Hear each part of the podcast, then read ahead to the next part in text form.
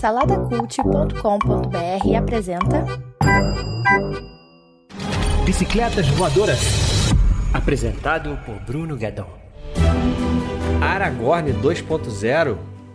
Antes de comentar aí o terceiro episódio de Anéis de Poder, você já sabe, segue Bicicletas Voadoras Cast no Instagram, no YouTube, se inscreve no canal, dá o gostei no vídeo, no Spotify, avalia com 5 estrelinhas, se você estiver ouvindo também no Apple Podcast, e a gente está lá no saladacult.com.br. Anéis de Poder, terceiro episódio dessa série fantástica aí disponível na Amazon Prime Video, trazendo de volta aí o universo de Senhor dos Anéis para dentro desse tempo aí dos streamings, é, valorizando a cultura pop ainda mais. E aqui a gente tem um terceiro episódio que, na verdade, nós temos três ou três frontes, acho que, ela, que ele atua mais, né? Que é o, o começa lá com os pés peludos fazendo a sua migração e a gente vê ali que aquele ser, o gigante lá que, que cai do céu, a gente não sabe no direito quem é esse cara, ele ajuda ali, o, vai indo escondido ali atrás, né, na, da migração, ajudando a família da Nori ali a fazer essa migração, já que o pai dela quebrou o pé no último episódio. É um um período curto nesse, nesse núcleo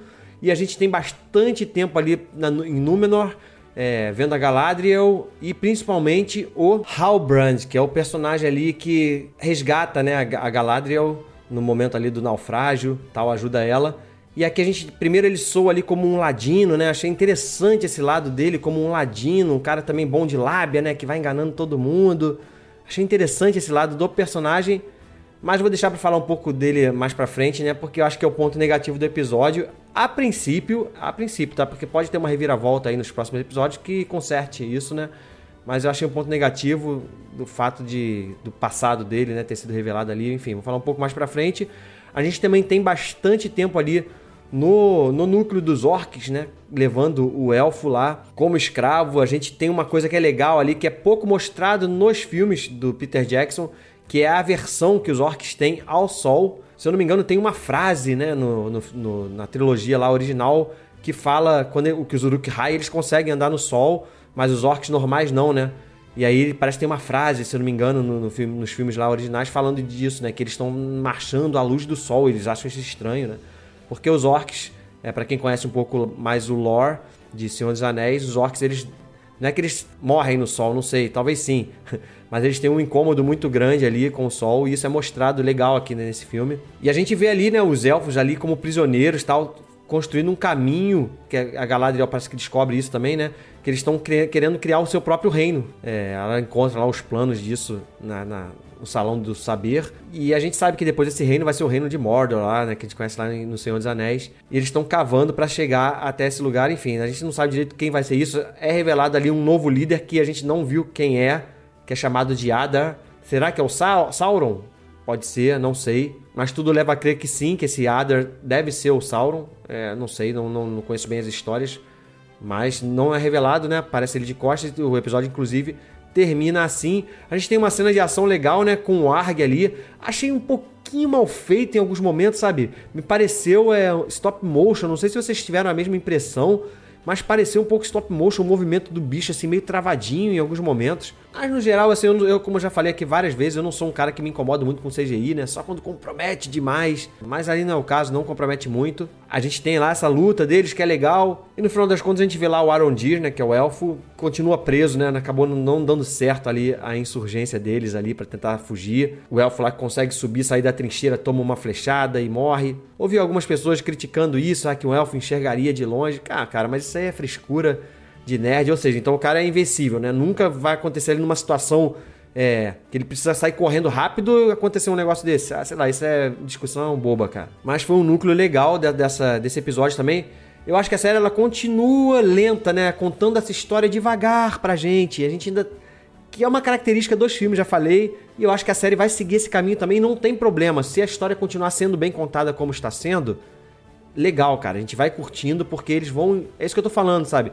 Eles vão revelando esses aspectos desse mundo aos poucos, como essa coisa do orc que eu falei, do sol, né? Que foi mostrado ali. Um outro aspecto também que eu queria ressaltar dessa série, que destoa dos filmes lá do, do, do Peter Jackson, é a violência, cara. Aqui eu não esperava. Mas apesar de ser livre, se não me engano é livre ou é 13, né? Deve ser 13 anos. A gente tem uma violência um pouco exacerbada aqui, cara. A gente vê o braço quebrando, o pé entortando, o pescoço sendo cortado. Não é leve não essa violência, é pesadinho. Mas é uma série que tá apostando nessa questão dos mistérios, né? Tem vários mistériozinhos já sem, estar, sem ser respondidos aí na, na, série. Esse episódio a gente não teve os humanos, né? Foram deixados de lado, assim como os elfos e os anões também foram deixados de lado. São vários núcleos, né? Isso é legal, vai começar a trabalhar esses vários núcleos em, em episódios separados. E agora voltando a falar aí do, do Halbrand. Cara, por que eu falei Aragorn 2.0? Porque a gente vê ali no final das contas que ele é um rei que rejeitou o seu reino, né? É o que dá a entender ali, que ele rejeitou. Talvez isso seja melhor explicado.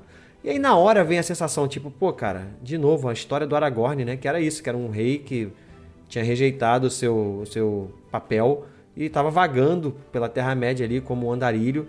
Essa mesmo, a gente vê a mesma coisa aqui, apesar de que a gente, da gente não saber direito o que fez o Halbrand chegar até aquele naufrágio, ali, se ele estava fugindo de alguma coisa, Assim, eu vou dar crédito ainda pra série para tentar contar melhor essa história, mas a sensação que fica desse episódio é que a gente tá vendo um Aragorn 2.0, né? E, cara, não.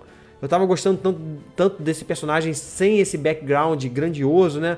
Como um ladino ali, sabe? Um personagem interessante, cara. Ele podiam ter seguido por esse caminho, não precisava, enfim. Mas vamos dar um crédito aí, porque a série tá contando bem essa história até agora. E eu acho que. Vamos lá, vamos ver. Eu acho que vão, podem consertar isso aí. Só não pode ser exatamente a mesma coisa, né?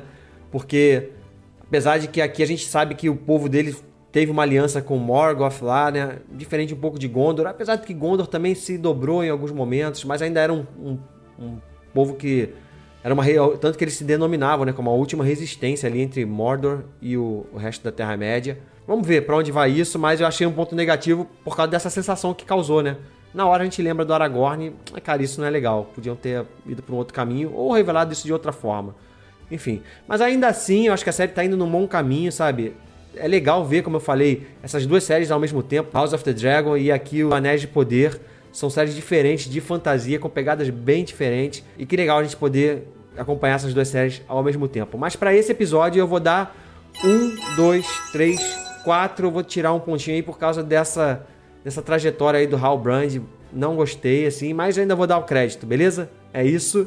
Vamos seguindo aí, avaliando episódio a episódio dessa série sensacional. Até a próxima. É isso, até a próxima. Fui. Produzido por Imagem Vida Studios, imagemvida.com.br.